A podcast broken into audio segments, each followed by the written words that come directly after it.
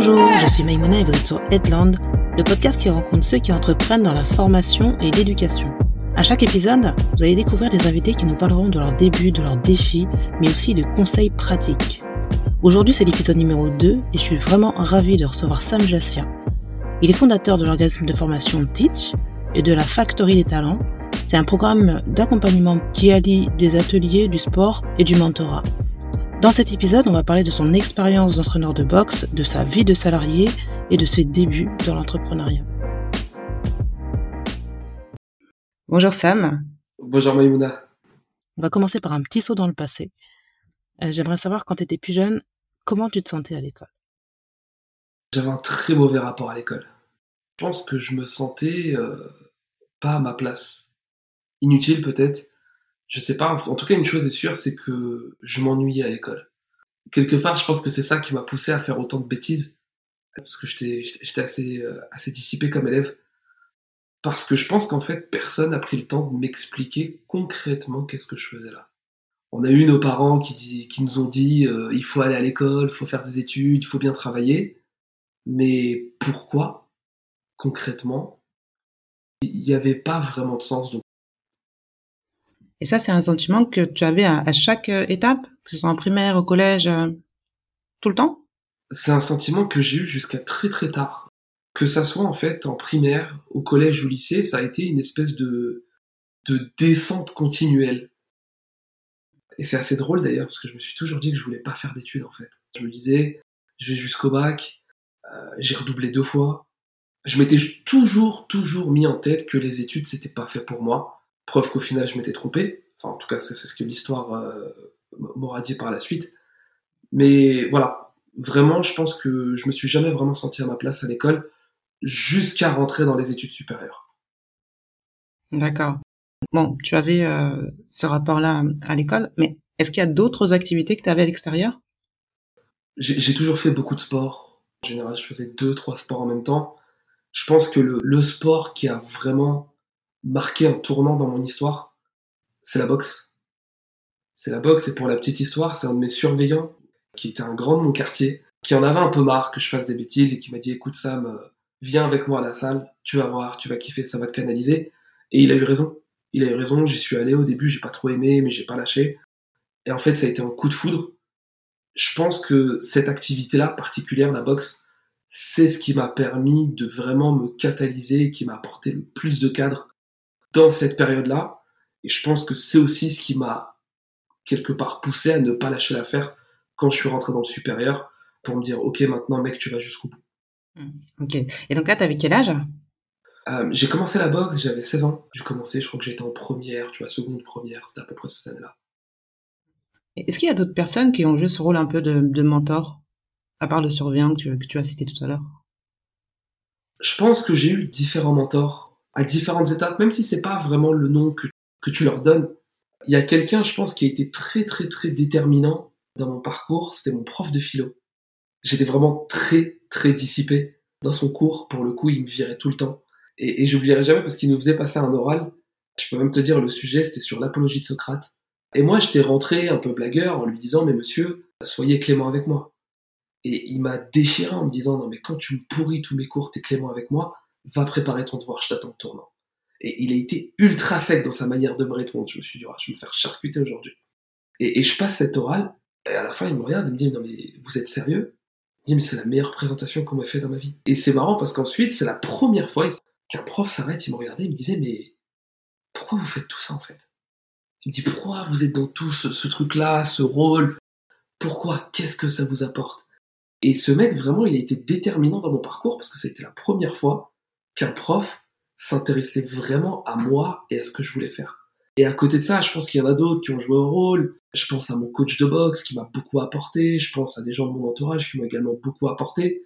Donc j'avais pas nécessairement un référent, mais plutôt euh, différentes personnes comme ça qui m'ont chacun apporté à leur échelle. T'es passé de 6 de moyenne en terminale à major de promo à la fac. Est-ce que tu peux nous expliquer euh, comment tu as fait? Qu'est-ce qui s'est passé? En fait, c'est assez simple. Comme je te dis, à la base, je voulais pas faire d'études. Donc en fait, la voie qui, je pense, euh, me correspondait, en tout cas c'est ce que je me, c'est ce que je me disais à l'époque, euh, c'était le BTS. Pourquoi le BTS Parce que je me suis dit, allez vas-y, je fais deux ans, je torche ça vite fait, et, et je ressors avec un diplôme, on n'en parle plus, je peux commencer à travailler. En fait, tous les BTS m'ont refusé, tous, sans exception. Je me rappelle d'un sur lequel euh, j'avais réussi à passer entre les mailles du filet et avoir un entretien. Et la dame qui, qui me regarde et qui me dit vraiment j'aime beaucoup votre profil, mais avec toute la bonne volonté du monde, je peux pas vous accepter avec ce dossier. La seule fac qui m'avait accepté, c'était euh, STAPS, euh, donc fac de sport à Descartes. Et donc je suis parti à la réunion de pré-rentrée. Et donc voilà, t'as le doyen qui nous fait toute sa présentation sur la fac et tout. Et il dit une phrase qui m'avait beaucoup marqué. Euh, il dit 95% de nos étudiants, à la sortie du bac plus 3, ils trouvent un, job avec un salaire autour des 1500 euros. Et là, j'ai pris mes affaires en plein milieu de l'amphi et je suis sorti. Tout le monde était choqué en se disant mais qu'est-ce qu'il fait? Et là, je suis sorti de là, je me suis dit ok, ça me correspond pas. Qu'est-ce que je peux faire? Et c'est vraiment un soir à 3 heures du matin où j'ai trouvé une filière qui s'apparentait un peu à ce que je voulais faire. C'était la gestion d'entreprise. Et je me suis dit ok, j'y vais. Et donc quand j'y vais, c'était à la fac de Créteil, Paris 12 à l'époque, ça s'appelait. Et donc j'y vais, je négocie avec le mec, le mec me dit les inscriptions sont terminées, et je négocie de ouf. Je le lâche pas, je le rends dingue. Il me dit ok, ramène-moi ton dossier. Donc j'avais fait une heure et demie pour aller jusqu'à là-bas. Je fais une heure et demie retour pour rentrer chez moi, récupérer mon dossier, une heure et demie pour y retourner. Et euh, le mec, il m'avait donné un rendez-vous à 14h, à 13h30, il me trouve devant son bureau, il dit, mais qu'est-ce que vous faites là? Je dis, bah, dit de revenir, je suis là. Et donc le mec, il m'a inscrit. Et là, j'ai une discussion avec moi-même je me suis dit, ok, ça, toute ta vie, tu t'es amusé. T'as galéré à trouver une fac. Pour une fois dans ta vie, bosse. Bosse sérieusement. Vas-y, Franco et voir ce que ça va donner. En fait, à ce moment-là, il n'y avait aucune autre option dans mon esprit. Euh, il n'était plus que question de performance et d'excellence. Et c'était la première fois de ma vie en fait que je m'étais conditionné comme ça, en me disant euh, cette année tu vas performer, cette année tu vas tout déchirer. J'ai bossé peut-être en un an plus que j'ai jamais bossé dans toute ma vie. J'ai fini major de promo, donc premier sur 800 étudiants. Super. et, et très honnêtement, je pense que la plus grande gloire que j'en tire, c'est même pas d'être arrivé premier, pour être honnête avec toi, j'en ai un peu rien à faire. C'est plus que, pour la première fois de ma vie, le champ des possibles, il était ouvert. C'est-à-dire qu'à partir de ce moment-là, je n'avais plus aucune limite dans les projets que je pouvais entreprendre. Et c'est là où j'ai commencé à me dire, bah tiens, pourquoi tu ferais pas des grandes études? Pourquoi tu passerais pas des concours? Pourquoi tu ferais pas ci, tu ferais pas ça? Parce qu'à ce moment-là, tout était possible pour moi. T'as fait de la boxe, donc tu faisais de la compétition, j'imagine alors j'avais commencé, euh, j'étais engagé en championnat de France, c'était en 2008, et j'ai eu une très grave blessure au genou qui m'a donc forcément disqualifié. Donc jusqu'à aujourd'hui, je peux toujours pas faire de compétition. Et au final, c'est un mal pour un bien parce que j'étais très très très compétiteur dans l'âme. Mon coach, tu vois, je te disais que c'était quelqu'un d'important pour moi, il l'avait remarqué. Et il voulait pas justement que je m'écarte de ce monde de la compétition. Et il m'a fait confiance en me permettant de coacher très tôt. Et donc j'ai commencé en l'assistant dans les compétitions. Puis de fil en aiguille, j'ai commencé à devenir moi-même responsable, à coacher, à animer euh, des sessions d'entraînement, à coacher des combats tout seul. Et au final, c'est comme ça que j'ai euh, beaucoup plus vibré, je dirais, la compétition en boxe. Mon job, c'était de faire grandir, de faire avancer et de développer des, boxeurs, des boxeuses. Et, c'est vraiment au travers de ça que j'ai vraiment goûté le ring, la compétition, les championnats, euh, la pression, le stress et tout ce qui va avec.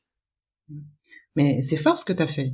Parce que t'aurais pu te dire, bon bah j'arrête directement, c'est pas pour moi, et puis t'aurais pu avoir, je sais pas, une espèce de d'erreur. Mais là, t'as fait le choix d'avoir une place dans ce sport, mais euh, d'une autre façon. Ouais, ouais, c'est vrai, c'est vrai ce que tu dis.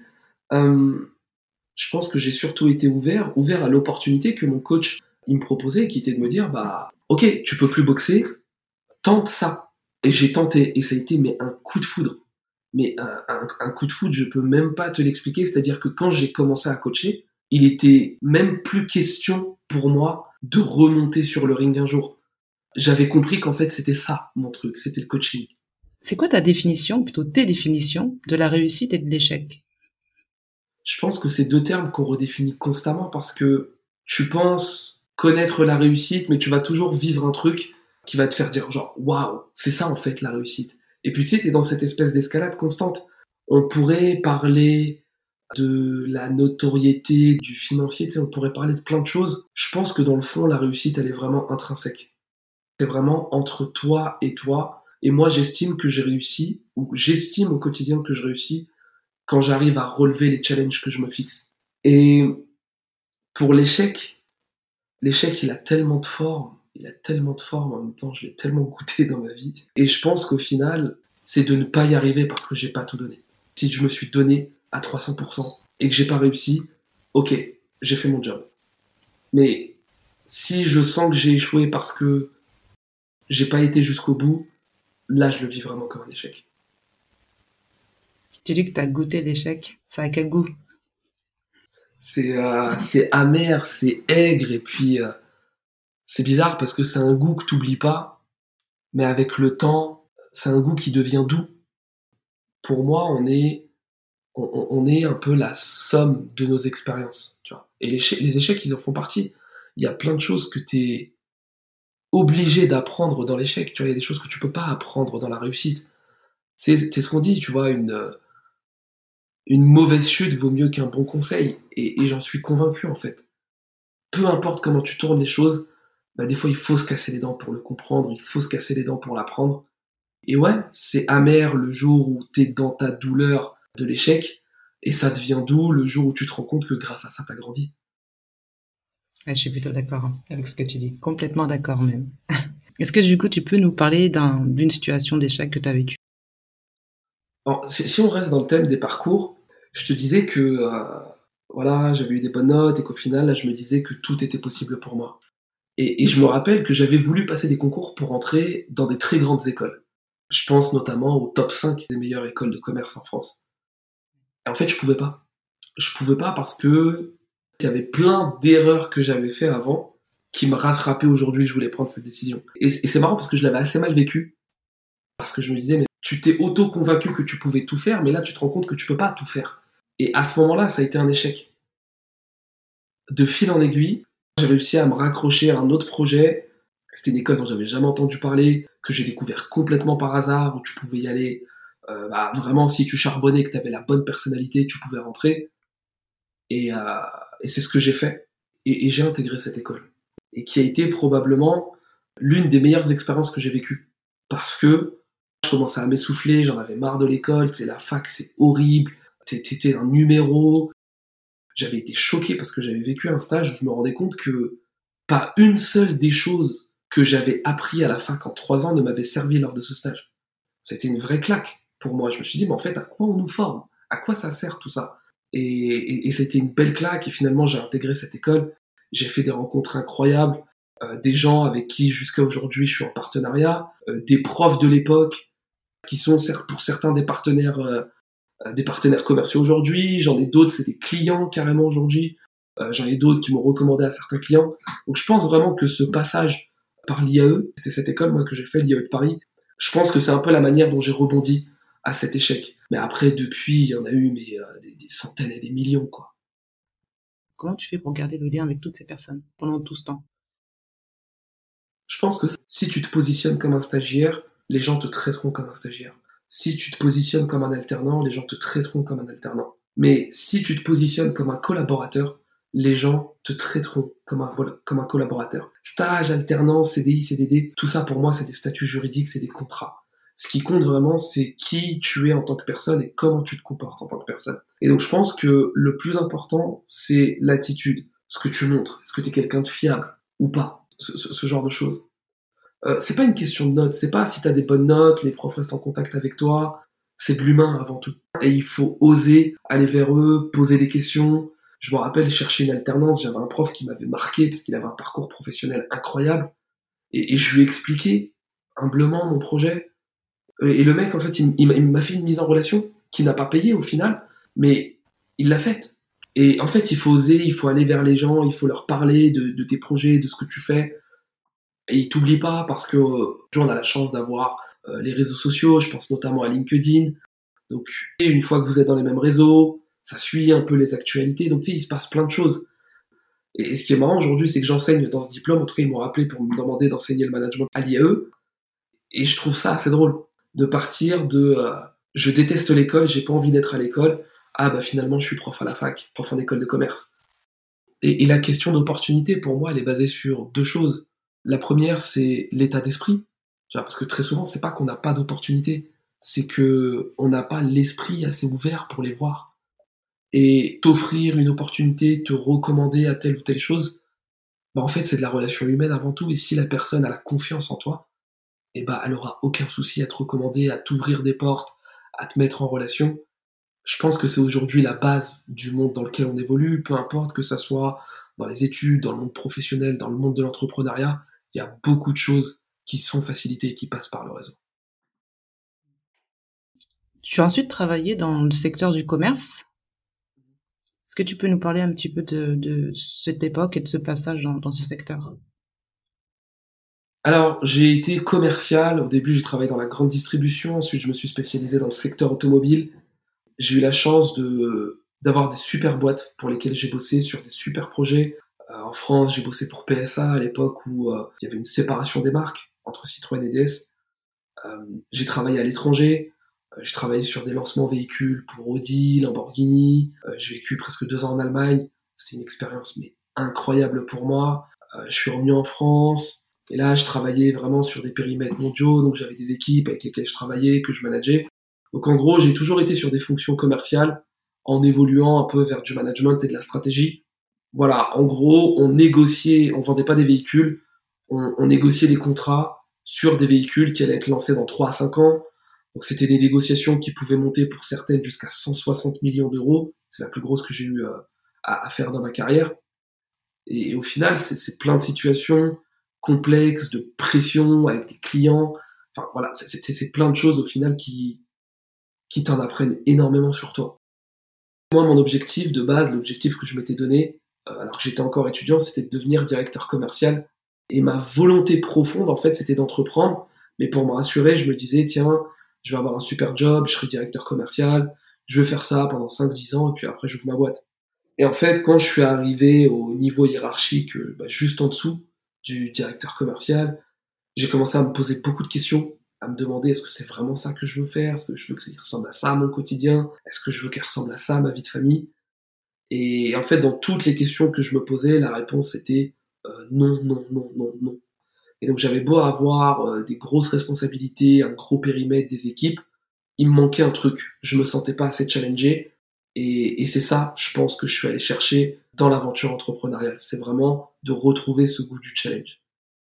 Et du coup, ça s'est fait euh, progressivement, ton passage de salarié à entrepreneur, ou est-ce que euh, du jour au lendemain, tu as tout quitté? Tu veux la vraie histoire? Oui, la vraie. Euh, la véritable histoire, c'est que j'ai commencé à y réfléchir et j'ai acté le truc et j'ai décidé donc de quitter ma boîte. Et deux mois après, ma femme m'annonce qu'elle est enceinte et deux mois après, il y a le confinement. C'est comme ça que j'ai commencé l'entrepreneuriat le premier gros confinement, tu vois, celui qui a choqué tout le monde. Ça, ça a été mes débuts dans l'aventure entrepreneuriale, et, je pense que ça m'a posé le décor euh, assez rapidement sur ce que ça voulait dire et sur ce que ça représentait vraiment que, que, d'entreprendre. C'est un process, je pense. Tu vois, au final, quand je regarde mon histoire, je me rends compte que j'avais déjà une démarche d'entrepreneur alors que j'avais 10 ans. Et beaucoup plus tard, tu vois, je, je le retrouve aussi. Donc au final, je pense que c'est juste un process que j'ai construit sur la durée mais que j'ai jamais vraiment voulu regarder jusqu'à ce moment où je me suis dit ok maintenant je vais faire que ça.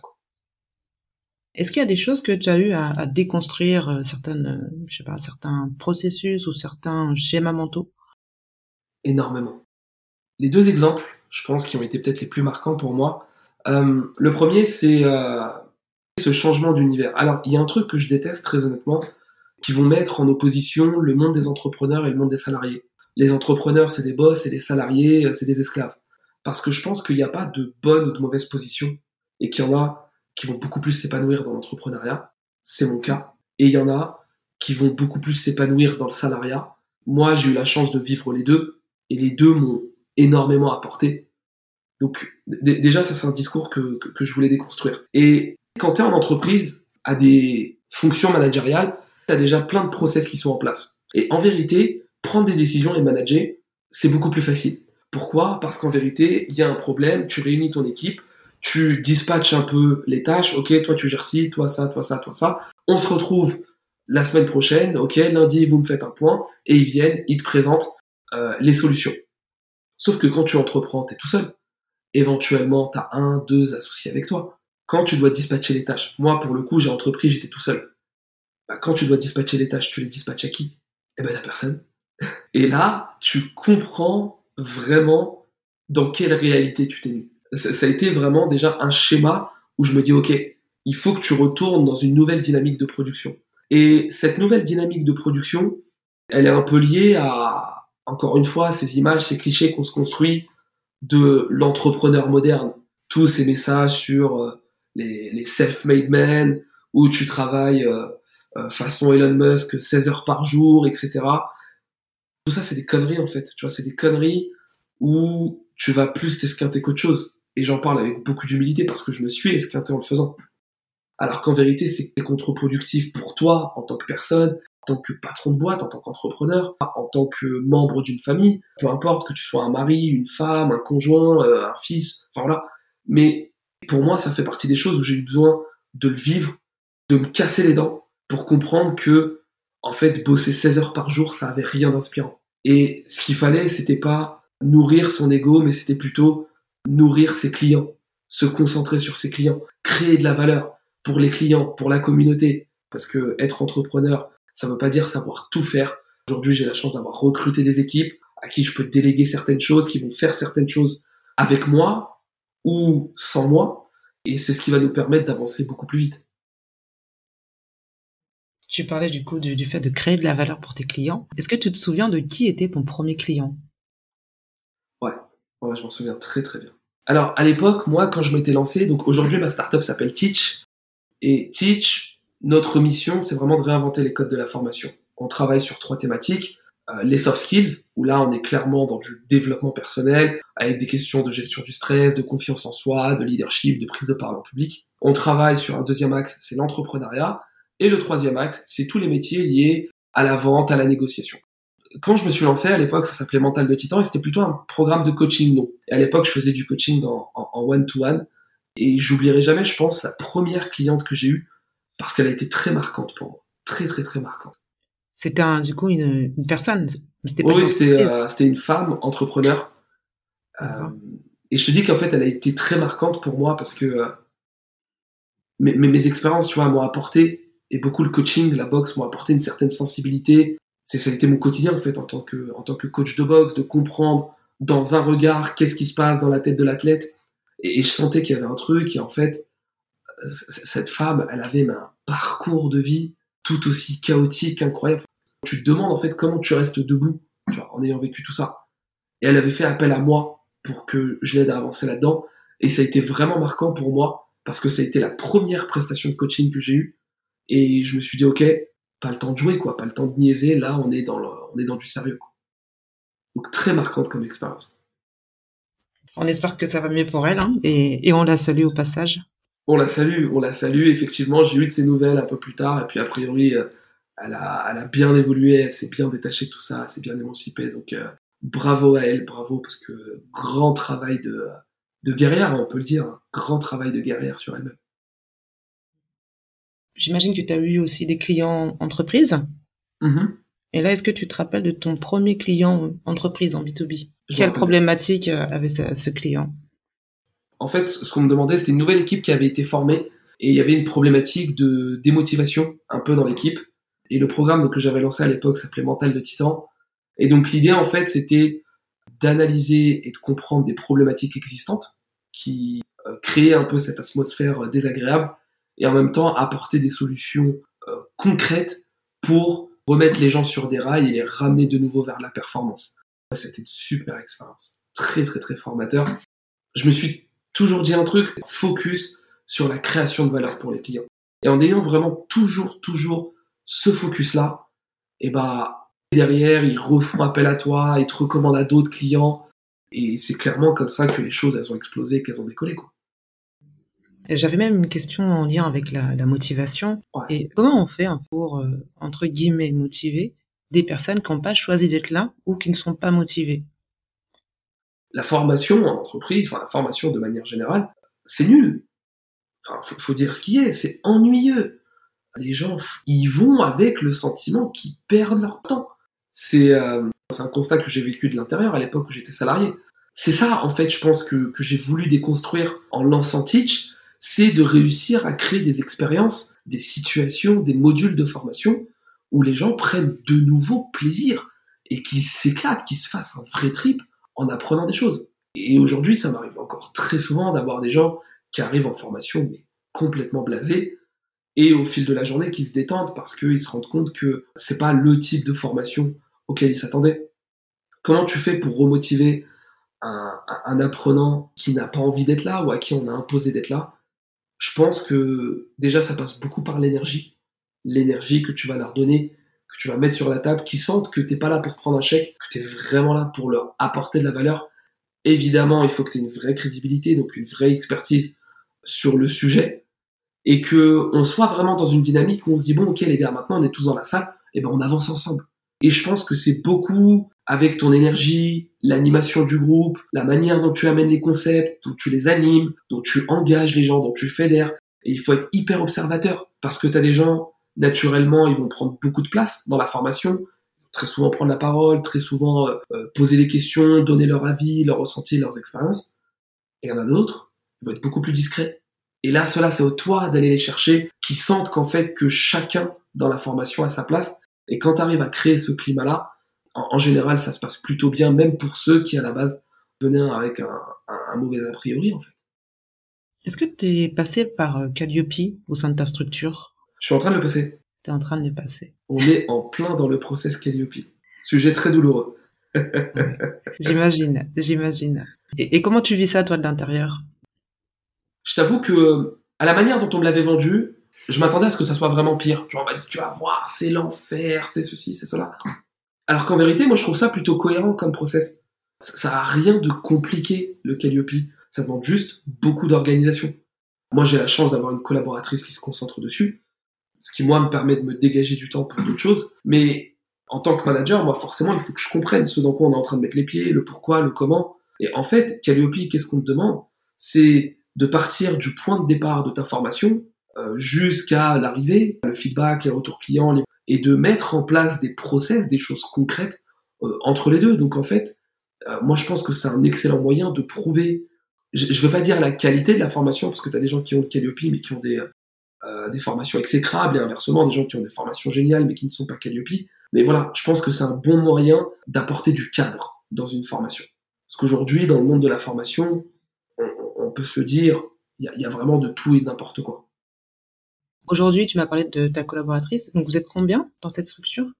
Alors, aujourd'hui, on est quatre collaborateurs. Donc, j'ai quatre personnes dans mon équipe avec euh, deux euh, qui nous rejoignent là, un le mois prochain et un à la fin du mois. Et quels sont les types de tâches que tu vas déléguer à des partenaires extérieurs, euh, par exemple des freelances ou euh, des agences? Ça va vraiment dépendre, c'est du ponctuel. Donc par exemple, moi j'ai un pool d'experts avec lequel je travaille, que j'ai moi-même validé, avec lequel j'ai collaboré euh, par le passé, et que je fais intervenir sur certaines thématiques, ça c'est des choses que je fais. après, sur d'autres compétences aléatoires ou spécifiques, c'est vraiment au besoin. C'est-à-dire que moi, je suis vraiment dans une dynamique d'ouverture et de partenariat. Je pense que j'ai beaucoup de valeur à apporter à mes partenaires, mais je pense aussi que mes partenaires, euh, ils apportent beaucoup de valeur à mon entreprise, et donc en fait, on est dans cette espèce d'échange, donc euh, ça peut être sur de la vidéo, enfin voilà. voilà c'est vraiment du ponctuel euh, sur les besoins. Et comment vous travaillez? Est-ce que vous avez un bureau ou est-ce que vous êtes plutôt à distance? Alors, on avait des bureaux à Pantin qu'on a laissé il y a quelques, quelques temps. là, avec Teach, on a été lauréat de la French Tech, donc euh, là, aujourd'hui, on travaille beaucoup à distance. Demain, on récupère nos nouveaux bureaux à la gare Saint-Lazare. Est-ce que tu peux nous expliquer rapidement à quoi ça consiste le French Tech Tremplin?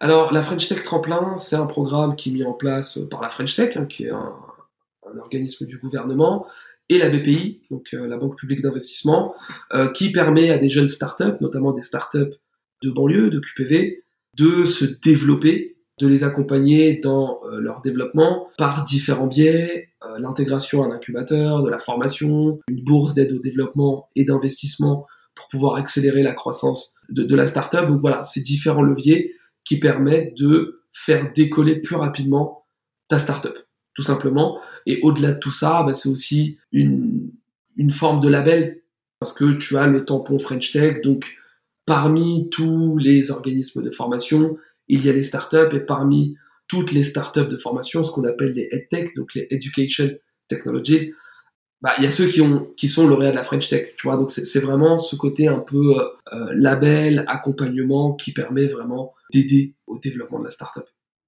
Est-ce qu'il y a des synergies qui se font entre porteurs de projets? C'est un peu tôt. Bah, c'est-à-dire que moi aujourd'hui, est-ce que j'en ai eu? Pas encore. Mais comme tu dis, on, est vraiment au démarrage. On a eu le, kick-off et le lancement de la French Tech il y a, à peine quelques semaines. Je pense que c'est important qu'il y ait des synergies qui se créent entre euh, entre différents acteurs qui créent de la valeur. Euh, voilà, je, déteste et je trouve que c'est une très mauvaise chose l'entre-soi. Quand on regarde ceux qui ont le mieux réussi, ils l'ont souvent fait en équipe, en s'apportant des choses mutuellement, en trouvant des, des business, des deals dans lesquels chacun avait quelque chose à gagner. Et, je pense que c'est ça en fait. Tu vois, tu crées de la valeur pour les clients, tu crées de la valeur pour ton partenaire, ton partenaire crée de la valeur pour toi. Et, et, ce genre de synergie, en fait, c'est génial. Tout le monde y trouve son compte. Donc il faut faire des partenariats, faites des partenariats, mais évidemment avec des gens, euh, avec des gens fiables, parce qu'aujourd'hui on trouve euh, de tout dans le monde de l'entrepreneuriat, parce que c'est à la mode malheureusement. Et pour revenir justement sur ton équipe, est-ce qu'il y a des outils que vous utilisez en interne pour faciliter euh, vos process, le fonctionnement? Je pense que l'outil numéro un, c'est la communication. Surtout dans des dispositions, on est souvent en télétravail, à distance. Euh, j'ai une collaboratrice qui est à Bordeaux, euh, j'en ai un qui est dans le 77, j'en ai un qui est dans le 91. Dans, cette disposition, on est euh, très souvent éparpillé. Je pense que déjà, l'outil numéro un, c'est une communication franche et constante. Ce que mes équipes me disent souvent, c'est et ça me fait un peu rire. Ils me disent, ce qu'on aime bien avec toi, Sam, c'est que tu nous parles français. En fait, ils disent ça parce que je dis très franchement quand ça va, et je dis très franchement quand ça va pas. Après, il y a un outil, j'avoue que je l'adore et que je l'utilise énormément, c'est Google Drive. En fait, je trouve ça génial pour le travail en équipe parce que sur un même document, on se met des commentaires et on avance tous ensemble, on peut checker comment ça a avancé. Donc ça, c'est un outil que j'utilise énormément. Après, il existe plein d'autres outils, je pense à Discord, à Notion, à Zoom, qui, qui, viennent en fait nous aider et nous appuyer à, à, avancer de manière plus efficace, plus efficiente dans notre quotidien et dans notre, euh, dans notre travail d'équipe, tout simplement. Je tiens à préciser qu'il n'y a aucune pub, enfin voilà, je n'ai aucune euh, action dans toutes les entreprises que je vous ai citées. C'est très clair, pas d'affiliation. Donc de mon côté non plus, hein, je, vous, je, vous, rassure. Il me reste trois questions. Mhm. Trois questions. Donc la première, c'est euh, quel conseil tu donnerais à un dirigeant euh, d'entreprise pour garder un équilibre vie pro, vie perso et éviter justement de prendre la route du burn-out? C'est une vraie question que tu poses parce que c'est euh, un véritable fléau qu'on a aujourd'hui. Je pense que l'équilibre n'existe pas et qu'en fait, c'est mon ostéo qui m'avait dit cette phrase. Elle me dit Sam, t'es équilibré dans ton déséquilibre. Et je pense que c'est ça, en fait, la notion d'équilibre. Tu vois, on a un peu cette vision, en tout cas, moi j'ai souvent eu cette vision un peu de l'équilibre, et puis même les gens avec qui j'ai échangé, un peu du 50-50 t'accordes du temps à ton travail et puis un autre temps euh, à ta famille, à ton perso, à tes loisirs. Et je pense que c'est pas comme ça que ça marche. Je pense qu'en vérité, tu vas avoir plein de périodes de déséquilibre qui ne doivent pas être déséquilibrées toujours dans le même sens. Je m'explique. Tu vas avoir des périodes de travail très intenses. Tu as un lancement produit, un lancement d'une plateforme, euh, un événement que tu organises. Ça demande beaucoup d'énergie, beaucoup de ressources. Tu es à fond là-dedans. Et c'est clairement pas la période dans laquelle tu te dis, bah tiens, il faut que je pense à ci, il faut que je... T'es vraiment focus, toute ton énergie, tes tripes, elles sont dirigées vers ce nouveau projet que tu es en train de porter. Et donc à ce moment-là, tu es complètement déséquilibré côté pro. Et c'est OK. Faut, faut accepter ce genre de période. Et il faut aussi, et ça c'est très important, accepter le fait que bah, il te faut des sas de décompression et que tu peux pas en fait constamment être dans le 100% boulot parce que tu vas finir par péter en plein vol. Donc il faut que tu aies d'autres périodes où tu relâches clairement la pression, tu penses pas trop au boulot, tu es moins productif, tu produis moins et c'est OK de produire moins à certains moments. Donc tu vas avoir des moments beaucoup plus portés vers euh, vers la famille, d'autres moments où tu vas être beaucoup plus porté sur le boulot, mais même dans les phases de boulot intense, moi le conseil que je donnerais, c'est d'avoir certains marqueurs, d'avoir certains marqueurs dans la vie pro qui nous nourrissent, certains marqueurs dans la vie perso qui nous nourrissent et de toujours être capable de s'appuyer dessus pour se nourrir toujours intérieurement et de pas te rendre compte à un moment que tu as le sentiment d'être vide. Typiquement, il y a des choses que je sais que je n'ai pas envie de rater. Et je veux pas que mon boulot m'empêche de vivre ces moments-là. Je vais donner des exemples concrets. Moi, j'ai un moment de kiff, c'est quand je rentre à la maison et que je retrouve mon fils. Et c'est un moment, en fait, où j'oublie tous mes problèmes de dirigeant. Ces petits moments où, euh, où je vais jouer avec mon fils, où je vais le déposer à la crèche. Ça, c'est des moments qui ont beaucoup de valeur pour moi. Et même dans les périodes intenses de travail, je veux pas perdre ces moments-là. En fait, l'équilibre dont on parle, je pense que c'est juste une suite de plein de déséquilibres et il faut juste s'assurer que le curseur il soit pas tout le temps du même côté. C'est en tout cas moi ma définition de de l'équilibre en tant que dirigeant. Deuxième question. Est-ce que aujourd'hui tu te fais encore accompagner? Est-ce que tu estimes avoir euh, bah, besoin d'un mentor peu importe le nom qu'on donne, mais d'avoir euh, une personne avec qui prendre du recul? Complètement. Complètement. Je pense que c'est essentiel parce que en tant que dirigeant, euh, si voilà, tu arrives à avoir une société qui grandit, qui crée de la valeur pour ses clients, avec d'excellents retours, faut accepter l'idée que ce que tu fais, tu le fais bien. Mais il faut aussi accepter l'idée que tu sais pas tout faire, que tu peux pas tout faire, et puis surtout que tu as très souvent la tête dans le guidon, t'as pas de regard neuf, neutre sur ton entreprise. Être accompagné dans tous les sens du terme, je pense que c'est essentiel. Je pense que c'est vraiment essentiel d'avoir des gens qui ont beaucoup plus de recul sur toi, sur ton entreprise, et qui peuvent te conseiller avec beaucoup de bienveillance. Moi, j'ai la chance d'avoir des mentors qui sont géniaux, à l'écoute, à qui je peux parfois juste passer un petit coup de fil, poser une question, avoir un avis extérieur et me dire, OK, ça peut te conforter dans ta position, ça peut te challenger euh, dans ta position. Je pense que la, la pire des choses pour un entrepreneur, quel que soit son statut, quelle que soit la taille de sa société, c'est la solitude. Et c'est quelque chose, je pense, qui est dangereux et qu'il faut bannir. Tu parlais de burn-out. Je pense que l'un des meilleurs moyens de partir en, en, burn-out ou en dépression, c'est d'être dans ce sentiment de, de solitude extrême qui est présent, il faut, le reconnaître dans le monde de l'entrepreneuriat. Donc je pense que il faut s'entourer. Personnellement, je mentor d'autres entrepreneurs et je suis moi-même mentoré par des entrepreneurs. C'est-à-dire que il y en a à qui je peux apporter, mais j'ai aussi euh, conscience qu'il y en a d'autres qui peuvent m'apporter. En fait, c'est un échange constant et moi, c'est comme ça que j'envisage et que je construis mon, euh, mon parcours entrepreneurial j'ai des gens qui m'apportent et j'apporte à d'autres gens. Et en fait, on est dans ce partage constant et tout le monde crée de la valeur pour tout le monde. Et c'est ça, pour moi, l'entrepreneuriat, en fait. Ma dernière question, c'est où est-ce qu'on peut te retrouver? Voilà, s'il y a des auditeurs qui veulent te contacter, est-ce que tu as un email ou une présence sur les réseaux?